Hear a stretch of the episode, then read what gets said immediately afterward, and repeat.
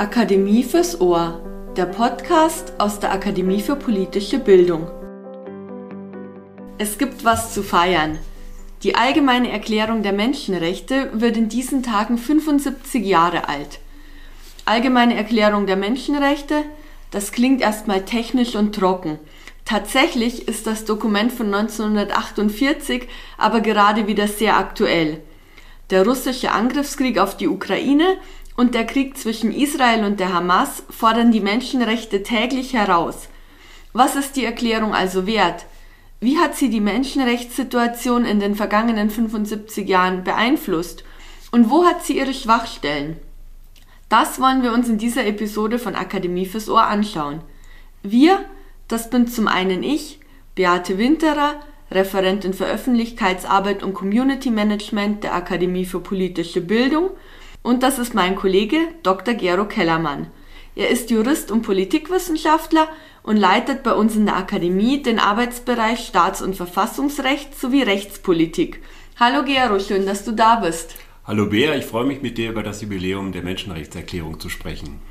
Gero, die allgemeine Erklärung der Menschenrechte hört sich erstmal nach einem Stück Papier an, gar nicht so bedeutend. Warum ist dieses Dokument von 1948 aber so wichtig?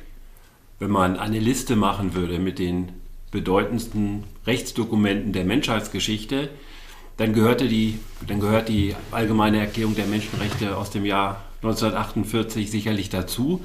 Warum eigentlich? Man muss das äh, hier auch gleich am Anfang vielleicht sagen. Es ist, handelt sich hier um eine Resolution, also es ist nicht als bindendes Völkerrecht auf den Weg gebracht worden, aber hier wurden zum ersten Mal die Menschenrechte auf internationaler Ebene formuliert mit einem Universalanspruch, der auch so ein Ideal bedeutet, worauf die gesamte Menschheit hinsteuern sollte. Sonst die Menschenrechte gab es ja vorher schon, das war ja nichts Neues, aber es war meist verankert an bestimmte oder sind verankert an einzelne Verfassungen. Bei der Allgemeinen Erklärung der Menschenrechte der Vereinten Nationen ist auch hervorzuheben, dass es hier zum ersten Mal diese Kombination zwischen Friedenssicherung und Menschenrechten gab und die Menschenrechtserklärung dann auch eine erhebliche moralische Autorität hatte und weitere Verfassungsentwicklungen beeinflusst hat. Allein zum Beispiel die Verrechtlichung der Menschenwürde oder die, Schaffung der Menschenwürde als Rechtsbegriff nahm damit äh, ihren Anfang. Die Erklärung besteht aus insgesamt 30 Artikeln. Was steht denn da drin? Jetzt könnte ich dir die natürlich im Einzelnen vorlesen. Ich habe die Menschenrechtserklärung hier vor mir liegen. Der erste Satz des ersten Artikels, der fasst das eigentlich schon fast komplett zusammen. Alle Menschen sind frei und gleich an Würde und Rechten geboren. Und wenn man das jetzt weiter unterteilt, was da im Anschluss dann kommt, kann man unterteilen oder unterscheiden zwischen Freiheitsrechten und sozialen Rechten. Freiheitsrechte sind die bürgerlichen und politischen Rechte, die wir auch zum Beispiel aus, aus, der Virginia Bill of Rights kennen. Da geht es um Religionsfreiheit, Recht der Meinungsäußerung, Recht auf Leben und Gesundheit. Die sozialen Rechte sind äh, Rechte aus dem Bereich Wirtschaft, Soziales, Kultur. Da geht es darum, dass man festgestellt hat, ja, was nützen mir die ganzen Freiheitsrechte, wenn die materielle Grundlage fehlt, um die überhaupt ausüben zu können. Dazu gehört zum Beispiel das Recht auf Bildung, Recht auf Arbeit, Recht auf faire Arbeitsbedingungen und auch Recht auf soziale Sicherung. Gibt es einzelne Artikel, die besonders wichtig sind oder würdest du sagen, die sind alle gleichgewichtet? Die Frage setzt ja so eine Hierarchisierung der Grundrechte voraus. Also dass manche sind wichtiger als andere. Ich würde da hingehend gar nicht so antworten. Ich denke, man muss die Menschenrechte auf einer Stufe sehen. Die Menschenwürde spielt vielleicht noch eine Sonderrolle. Was ein Punkt ist, ist, dass die genannten sozialen Rechte etwas also schwierig einzuklagen sind. Das ist bei den individuellen Rechten etwas anderes, aber ich würde die Menschenrechte auf einer Stufe insgesamt sehen. Wenn wir nochmal zur Entstehungsgeschichte zurückkehren, geleitet hat die UN-Menschenrechtskommission, die den internationalen Menschenrechtskodex entwickelt hat, damals Eleanor Roosevelt. Sie war die Witwe des früheren US-Präsidenten Franklin D. Roosevelt. Wie kam sie denn in diese Position? Also die Vereinten Nationen befanden sich ja zu diesem Zeitpunkt noch im Gründungsprozess. Sie fußen auf der UN-Charta aus dem Jahr 1945, die enthält Ächtung von Krieg, Ächtung von Gewalt und sieht als Fundament der Vereinten Nationen auch die Sicherung, den Erhalt der Menschenrechte. Und die umfassende Erklärung gab es noch nicht. Es musste entwickelt werden. Und da hat es sich so gefügt, dass der äh, damalige US-Präsident Truman als US-Botschafterin an die Vereinten Nationen die Eleanor Roosevelt entsandt hat, die dann auch gewählt wurde an die Spitze der 18-köpfigen Menschenrechtskommission. Und ich denke, dass hier sozusagen auch die, die, das politische Auftreten von Eleanor Roosevelt im Vorfeld eine Rolle gespielt hat. Sie hatte sich da schon sehr stark eingesetzt für Frauenrechte.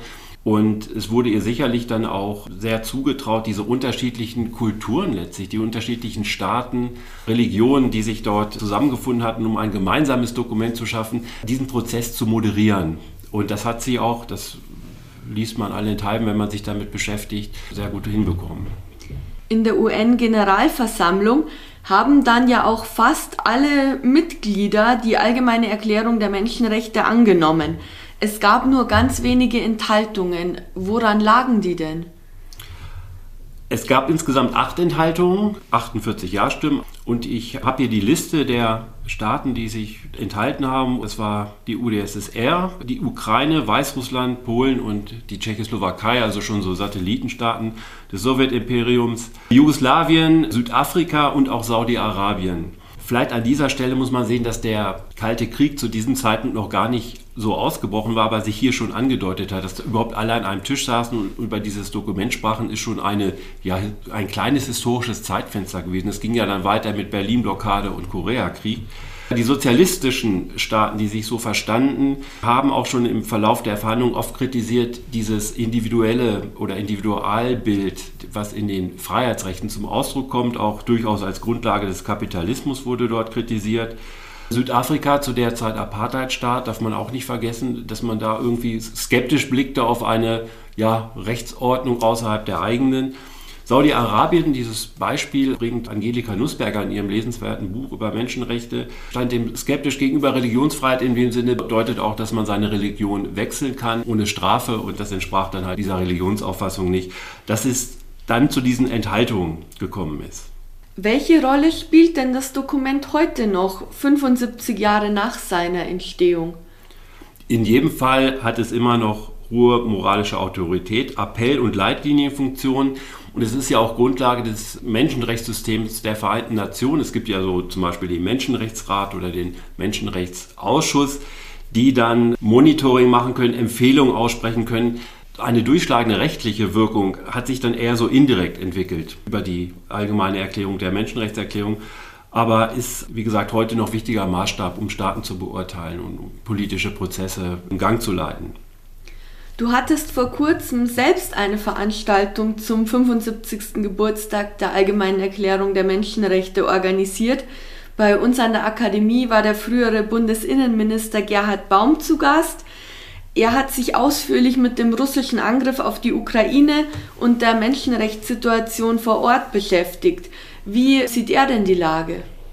Also Gerhard Baum ist in seinem Vortrag auch stark von dem Begriff der Zeitenwende ausgegangen und sieht in dem Angriff Putins auf die Ukraine den Versuch, diese regelbasierte Ordnung, die unter anderem die Menschenrechtserklärung geschaffen hat, außer Kraft zu setzen und diese abzubauen. Also die Herrschaft des Rechts, diesem Grundsatz, den aus der Welt zu schaffen.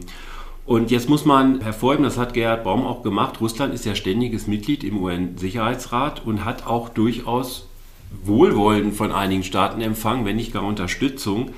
Und da sieht er den, die Zeitenwende oder die Gefahr, dass dieses Regelsystem umkippt. Kann die allgemeine Erklärung der Menschenrechte trotzdem helfen, Kriegsverbrechen aufzuklären und zu bestrafen? Oder würdest du oder auch Gerhard Baum jetzt sagen, dass es gegen das Regime von Wladimir Putin, gerade auch mit dem ständigen Sitz im Sicherheitsrat, eher ein zahnloser Tiger ist? Es gibt ja zum Beispiel bei den Vereinten Nationen die Untersuchungskommission, die Beweise sammelt, um eine Klage vorzubereiten, um die maßgeblichen Leute dort als Kriegsverbrecher zu verurteilen. Dieser internationale Strafgerichtshof in Den Haag gehört nicht zum System der Vereinten Nationen, ist allerdings maßgeblich diesem Teil. So hat auch die Allgemeine Erklärung der Menschenrechte jetzt für diese Maßnahmen, die es da gibt, bedeutet sie auch eine Fundierung. Wenn sich auch hier wieder zeigt, dass so eine direkte Klage aufgrund dieser allgemeinen Menschenrechtserklärung vor einem bestimmten Gerichtshof, dass das also schwach ausgeprägt ist, im Gegensatz zum Beispiel zum europäischen Menschenrechtssystem mit der Europäischen Menschenrechtserklärung und dem Europäischen Gerichtshof für Menschenrechte in Straßburg. Wo siehst du denn vielleicht noch Entwicklungspotenziale für die Erklärung der Menschenrechte? Was wäre denn vielleicht so ein nächster Schritt, um sie noch vielleicht tiefer zu institutionalisieren? Man muss erstmal sehen, dass die, bei den Menschenrechten, dass es sich da durchaus um ein offenes Prinzip handelt. Man spricht auch teilweise von Generationen von Rechten, also den Freiheitsrechten, den klassischen, dann den sozialen Rechten, die ja auch die Menschenrechtserklärung enthält.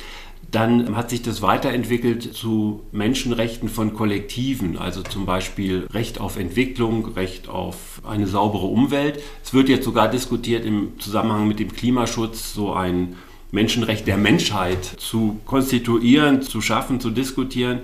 Was man äh, daran beachten muss, ist vielleicht, dass dieser Menschenrechtsbegriff auch nicht in zu verschiedene und auch durchaus unverbindliche Richtungen gehen könnte.